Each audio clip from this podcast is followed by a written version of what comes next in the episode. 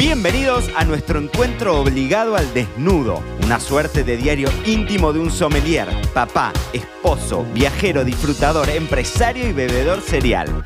Yo soy Mariano Braga y hoy el podcast llega en Bragas. Muy bienvenidos a todos a un nuevo episodio en Bragas, viernes 26 de agosto de 2022. Muy bienvenidos a todos, espero que estén muy bien del otro lado. Yo tengo la garganta un poco destruida porque vengo haciendo muchas sesiones de charla. Así que si me, si me escuchan como disfónico, no se asusten eh, que estoy vivo, vivito y coleando. Espero que anden todos bien por ahí. Encima ayer vinieron de visita um, unos amigos que tienen un restaurante que se llama Fierro en Valencia, que, que, que, son dos grandes cocineros argentinos, pero que están viviendo acá hace varios años. Eh, Ger y Carito del restaurante Fierro, tiene una estrella Michelin. La verdad que la pasamos re lindo, nos fuimos a Estepón, aprovechamos, fuimos a comer unos pescaditos. ¿eh? Pero claro, cuando te terminás acostando tarde un poquitito que corrió, algo de cervezas y bueno, vinos, vinos sobre todo. Y mmm, hoy de la mañana me levanté religiosamente, tempranito, 7 de la mañana, me fui al gimnasio, me tomé mi cafecito, hice un poco de deporte y arrancamos con las sesiones de la mañana temprana, así que hoy, viernes 26 de agosto, ando cansado pero con ganas de contarles una parte de mi vida que estoy seguro que no escuchaste nunca. Y te voy a contar lo podríamos titular como ¿Cuánto aprendí de vender seguros? De mi época de vendedor. Y eso es probable que no sepas, ese es un, el lado B de este bebedor serial. Eh, les cuento así como muy para que tengan, como para que tengan una, un, un, concepto así general de, de, dónde viene la historia esta de, de, Mariano Vendedor de Seguros. Hace varios años estábamos en Buenos Aires, yo había terminado de estudiar mi carrera de marketing, mi carrera de vinos, estábamos eh, trabajando un montón, yo trabajaba muchísimo y compramos un fondo de comercio con Flor, con mi mujer, compramos un fondo de comercio eh, de una vinoteca, un fondo de comercio, un traspaso, le diríamos aquí en España, de una vinoteca, un negocio de venta de vinos, de una tienda de vinos en el centro de Caballito, en pleno centro de la ciudad de Buenos Aires. Eh, una vinoteca que ya estaba, digamos, armada y nosotros la, la empalmamos empezamos a trabajarla con todos los sueños, imagínense, de unos pibes de 24, 24 años tendríamos, éramos chicos. Eh, con, bueno, era nuestra primera, nuestro primer negocio físico, digamos, juntos. Y eh, tuvimos dos episodios de robo muy jodidos. Muy jodidos. El primero a mí me ataron, me encerraron en el baño, me apuntaron con un arma. Bueno, muy, muy, muy complicado. Y el segundo, que nunca terminó de ser un, un, un robo, pero fue un intento de robo, eh, fue como la gota que rebalsó el vaso. Y Borsani me dijo, acá no podemos vivir, este no es el futuro que queremos para los hijos, todavía no teníamos hijos, pero en algún momento analizábamos tener hijos y demás, y mm, bajamos la persiana y nunca más la volvimos a abrir. Volvimos, cerramos eh, Vinoble, se llamaba la vinoteca, cerramos Vinoble, vendimos el traspaso nuevamente dos meses después de haberle metido muchos sueños, mucha garra, mucha pintura, mucho cariño, mucho y demás, y dijimos, bueno, nos vamos, nos vamos a vivir a otro lugar. Y en ese camino de, por, de, a dónde nos vamos a vivir, evaluamos irnos a vivir a Montevideo en Uruguay, evaluamos ir a vivir a Mendoza eh, y a Puerto Madryn en Argentina, que eran dos ciudades que nos encantaban, nos siguen encantando al día de hoy, pero terminamos decidiendo irnos a vivir a la ciudad de Santa Rosa, provincia de La Pampa, en donde es probable que hayan escuchado, me hayan escuchado hablar de mi casa de La Pampa, de mis últimos 10 años en La Pampa, de Pampa Roja, bueno, terminamos viviendo en La Pampa, en realidad, porque mis viejos tienen una empresa de seguros de vida. Y tienen una empresa de seguros de vida para personal policial, para la policía, eh, en distintas provincias de Argentina y necesitaban alguien que trabajara en la provincia de La Pampa. Y así es como yo termino desembarcando en La Pampa. Mis primeros años viviendo en La Pampa, yo tenía mis trabajos con el vino, pero no llegaba a vivir con la plata que me daba el vino, ni por asomo. Yo era editor de la revista del Club del Vino, escribía para muchos medios internacionales y demás, pero no era para sostener una vida familiar, era Flor y yo solamente, no teníamos chicos, pero los ingresos no, daban para eso. Y, y entonces empecé mi carrera de seguros de vida. Y mi carrera de seguros de vida, básicamente la tarea de un asegurador de vida en el modelo de negocios que desarrollaron mis viejos es ir puerta por puerta, es ir comisaría por comisaría, es ir a hablar con cada uno de los policías y ofrecerle la posibilidad de que compren un seguro de vida y salud. ¿Quién quiere comprar un seguro de vida? En Argentina no hay mucha cultura aseguradora. En Estados Unidos es otro cantar, ¿no? Pero en Argentina no hay mucha cultura aseguradora del asegurarte en caso de que te llegue a suceder algo. Y si bien es cierto que el policía es una persona más sensible, quizás porque sabe que correr riesgos mayores que la mayor parte de la gente porque estás expuesto a situaciones más riesgosas o lo que sea, independientemente de que La Pampa es una provincia súper tranquila, pero mm, básicamente estabas vendiendo un producto muy difícil de vender. Es muy difícil vender. Y lo que les quiero contar hoy tiene que ver un poco con eso, con cómo lidiamos con el rechazo, eh, con cómo aprendemos a que te digan que no, así como dice Arjona, dime que no. Borsani estaría mm, feliz porque le gusta Arjona, a mí no. Pero cuánto podemos aprender del no. Y si hay algo que definitivamente aprendí de mis épocas viviendo de los seguros, de la venta de seguros, es aprender a lidiar con ese rechazo. Em, el otro día salió este tema porque estaba leyendo, les conté, ¿no? este libro Poder sin Límites de Tony Robbins, y en un momento hacía una pregunta que me pareció muy buena, que decía, si tuvieras la seguridad de que no vas a, fracasar, no vas a fallar, ¿qué cosa harías que no estás haciendo?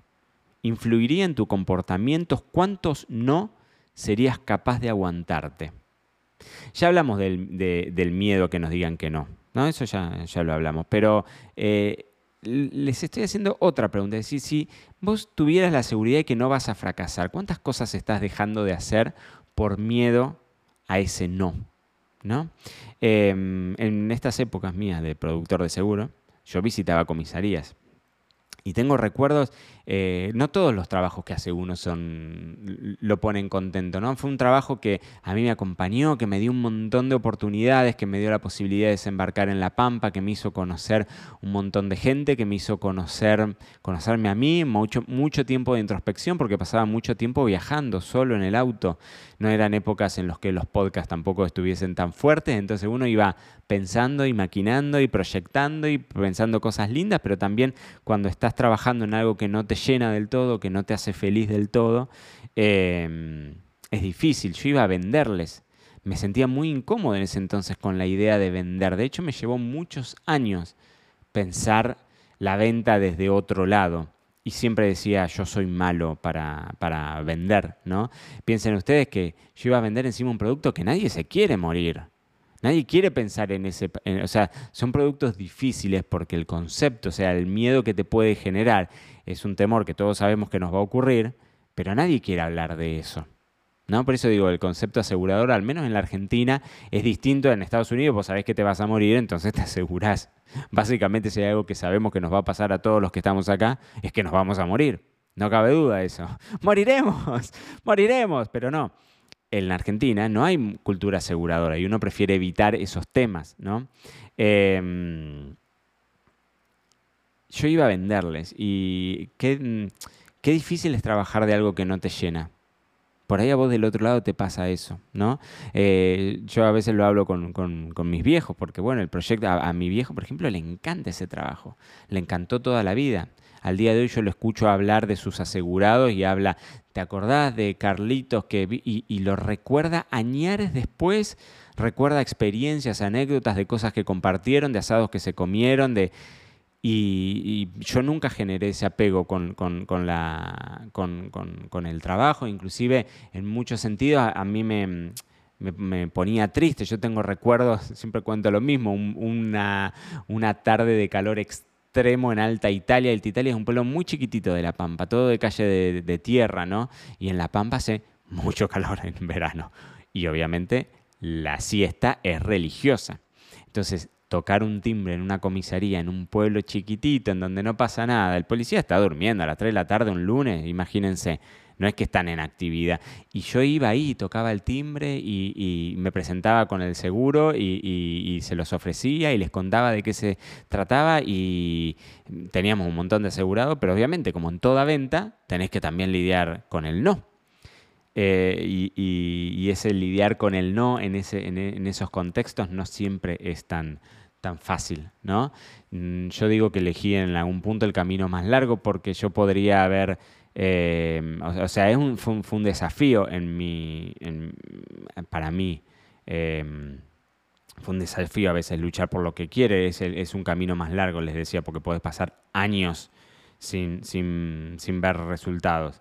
Eh, económicamente yo podría estar súper hecho, súper hecho, si hubiese seguido la empresa familiar. Y sin embargo, en una industria del vino en donde absolutamente nadie me conocía y donde yo no tenía historial, no vengo de familia de bodeguero, no vengo de, no, no tengo nada, o sea, lo que hay, sea mucho o poco, lo logré pura y exclusivamente mm, trabajando y haciéndome mi lugar a fuerza de laburo, ni más ni menos.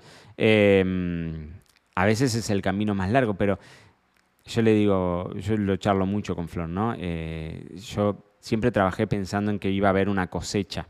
Durante años laburé gratis, ¿no? Y ahora vos te das cuenta de que con la gente con la que conversás o el entorno en el que te moves y las cosas que, que lográs, y no solo económicamente, sino laboralmente y, en el interior de uno, en los reconocimientos y demás, Em, yo estoy súper orgulloso, orgulloso, orgulloso, se los conté en algún momento hace unos meses cuando estuve en, Alemania, en esa isla perdida, haciendo un asesoramiento y digo, ¿cuántas veces ese Mariano pensó en que estaba malgastando el tiempo en algo que nunca iba a ver sus frutos? Y sin embargo, hay, un, hay, hay, una cosecha y hoy yo lo siento que se cosecha lo que se, lo que se sembró y que lo que viene es todavía más grande. Y no sé si es que para estar hoy en donde estoy o las cosas que vendrán que aspiro y trabajo para que sean espectaculares, em, tienen que ver con esos no que, me comí en esos mediodías de calor en Alta Italia. Pero mm, el otro día leyendo una, un, podcast, escuchando un podcast de este chico Matia Pantaloni, que yo se lo, se lo nombré, habla del largoplacista impaciente. Es decir, ese que tiene claro lo que quiere lograr en el largo plazo, pero sabe que va a ocurrir en muchos años. Pero ¿saben qué? Cada decisión del corto plazo que tomás la haces pensando en ese beneficio final. Quiero hablar de hábitos, lo tengo anotado para hablar de hábitos en, en algún episodio en Bragas, ¿no? Pero el hábito está relacionado básicamente con esto. Cada decisión del corto plazo que tomás lo tomás pensando en ese beneficio final. Y ese beneficio final es mucho más fuerte que el minuto a minuto. Hoy a la mañana me levanté a las 7 de la mañana, era de noche, acá en Marbella ya estaba oscureciendo más tarde, ¿no? Y me fui al gimnasio y anoche me había acostado tarde, la verdad, y les digo, habíamos tomado vino, o sea que no es que estaba súper fresquito, había dormido toda la noche espectacular, dormí pocas horas y demás me levanté a las 7, me cambié sin hacer ruido, estaban todos durmiendo, me fui y en un momento me miro, estaba llegando y dije, ¿cómo llegué hasta acá? Es decir, por inercia me levanté, escuché el despertador, me cambié, me agarré el bolsito del gimnasio, salí, agarré el auto y estoy llegando al gimnasio. Y esa decisión chiquitita en el corto plazo que se me pasó por la cabeza, me quedo durmiendo un rato, estoy cansado, bueno, ya fui cuatro días a la semana, puedo, no ir hoy. Siempre el beneficio final, esa cosa que ves allá en el largo plazo, tiene que ser lo suficientemente fuerte para que se pueda transformar en un hábito. Y esto de que yo hace dos años lo, lo hubiese visto como un loco, es decir, ir a un gimnasio a las 7 de la mañana, la veía mi vieja que históricamente al día de hoy con su edad, que no la voy a decir porque es una, mm, es una señora coqueta, una niña coqueta. miren, el otro día me, criticó porque hablamos en el capítulo de empanadas, hablé de mi vieja y dije que las empanadas eran fáciles. Mi vieja es lo más grande que ha creado la, la historia de la humanidad. O sea, si alguna vez ustedes, bebedores cereales, vuelven a nacer, tienen que ser hijos de Doña Alicia. Mi vieja es lo más grande del mundo. Dicho esto, las empanadas son fáciles de hacer. Pero yo siempre decía yo la veía a mi vieja en la pampa con el frío extremo que hacía levantándose a la mañana e ir al gimnasio. Mi viejo también, ¿no? Y tener esa conducta, tener ese hábito. Y es inercia, o sea, lo terminás haciendo porque el objetivo, o sea, lo que vos pensás a corto plazo, no es tan fuerte como lo que vos pensás a largo plazo. Y decís, si yo tengo X cantidad de años y me quiero cuidar y quiero llegar bien a, mi adultez, eh, quiero sentirme bien, eh, quiero verme bien al espejo, pero me quiero sentir bien, saludablemente bien, tengo que hacer esto. Y la excusa del corto plazo nunca llega a opacar ese objetivo final, ese beneficio final. El largoplacista impaciente, me encanta ese concepto. Vayan, escuchen el podcast de, de Matia Pantaloni, se llama eh, Desarrollo Profesional tiene un cerebrito, es como un verde fosforescente y un cerebrito en rojo, es el, logo acá en Spotify. Eh, y, me parece súper interesante tener en claro el largo plazo, que sabes que va a ocurrir en años, pero cada decisión chiquitita va construyendo para que eso ocurra. Y quizás estas épocas de vender seguros, de hacer algo que a mí no me gustaba, que a mí no me llenaba, que me daba tristeza, que he pasado tarde llorando adentro del auto porque hacía algo que no me gustaba y que no me llenaba, pero yo sabía que necesitaba también hacer eso porque tenía una familia, porque había un esfuerzo que, que había que hacer y a pesar de que personalmente no me, no me llenaba, fue algo no, no, sé si necesario, o sea, no creo en lo absoluto en que uno tiene que sufrir para lograr o que para ser el mejor cocinero tenés que sufrir pelando papa o pelando cebolla seis años. Para mí no, no, no es así, eso eh, no, no, cada uno se logra ganar el lugar en donde quiere y la, vida que cada uno lleva adelante son las decisiones que uno va tomando, ¿no? Pero mm, sí ese lidiar con el no o esas esas situaciones de, hacer cosas que no te gusten, bueno, son parte también de mi vida, son parte de los aprendizajes y son absolutamente todas esas cosas que terminan construyendo la personalidad que uno forja y también cómo lo lleva adelante en su día a día, con sus relaciones, con el trabajo y con la vida que lleva adelante. Así que hoy fue como un episodio medio eh, anecdótico, pero que también tiene su, moraleja. El viernes que viene, em, creo que sí, el viernes que viene, les voy a contar, vamos a hablar de hábitos, que es un tema que a mí me encanta, me parece súper interesante y como en mi edad, a los 36 años, hay cosas que me empiezo a plantear de mi vida, de, mi vida, de los hijos, de, mis chicos, cómo me ven a mí, de mi futuro económico, de, lo que les dejaré y de cómo quiero vivir yo los años que, tengo por delante en mi momento en donde tengo mayor, eh, digamos, posibilidades laborales, porque es ahora mi, mejor momento laboral, así que mm, tengo muchas definiciones para hablar de hábitos, lo, vamos a charlar si les parece la semana que viene. En el mientras tanto, ustedes saben que es viernes, hay que descorchar, hay que beber. El otro día estuve en la casa de mi amigo Roberto, tiene una distribuidora doble magnum acá en toda la Costa del Sol, y me regaló unas cosas espectaculares espectaculares. Todas cosas así como medio fuera del circuito y demás. Así que ahí estoy empezando, empezando a probar algunas cosas lindas del Bierzo, del Priorato, eh, abriéndome el juego, porque yo acá estoy probando mucha cosa internacional también y abriéndome el juego. Hay proyectos chiquititos en España que están haciendo cosas realmente tremendas, así que vengo dándole duro y parejo al asunto. Así que esa es la tarea que les dejo, queridísimos bebedores cereales. Disfruten, descorchen, la vida es corta, si tienen muchos nos, háganse amigos, pero jamás, jamás le digan que no al vino, porque ustedes saben, es fin de semana y nuestro cuerpo lo sabe. Esto fue todo por hoy. No te olvides suscribirte para no perderte nada y que sigamos construyendo juntos la mayor comunidad de bebedores cereales de habla hispana. Acá te espero en un próximo episodio.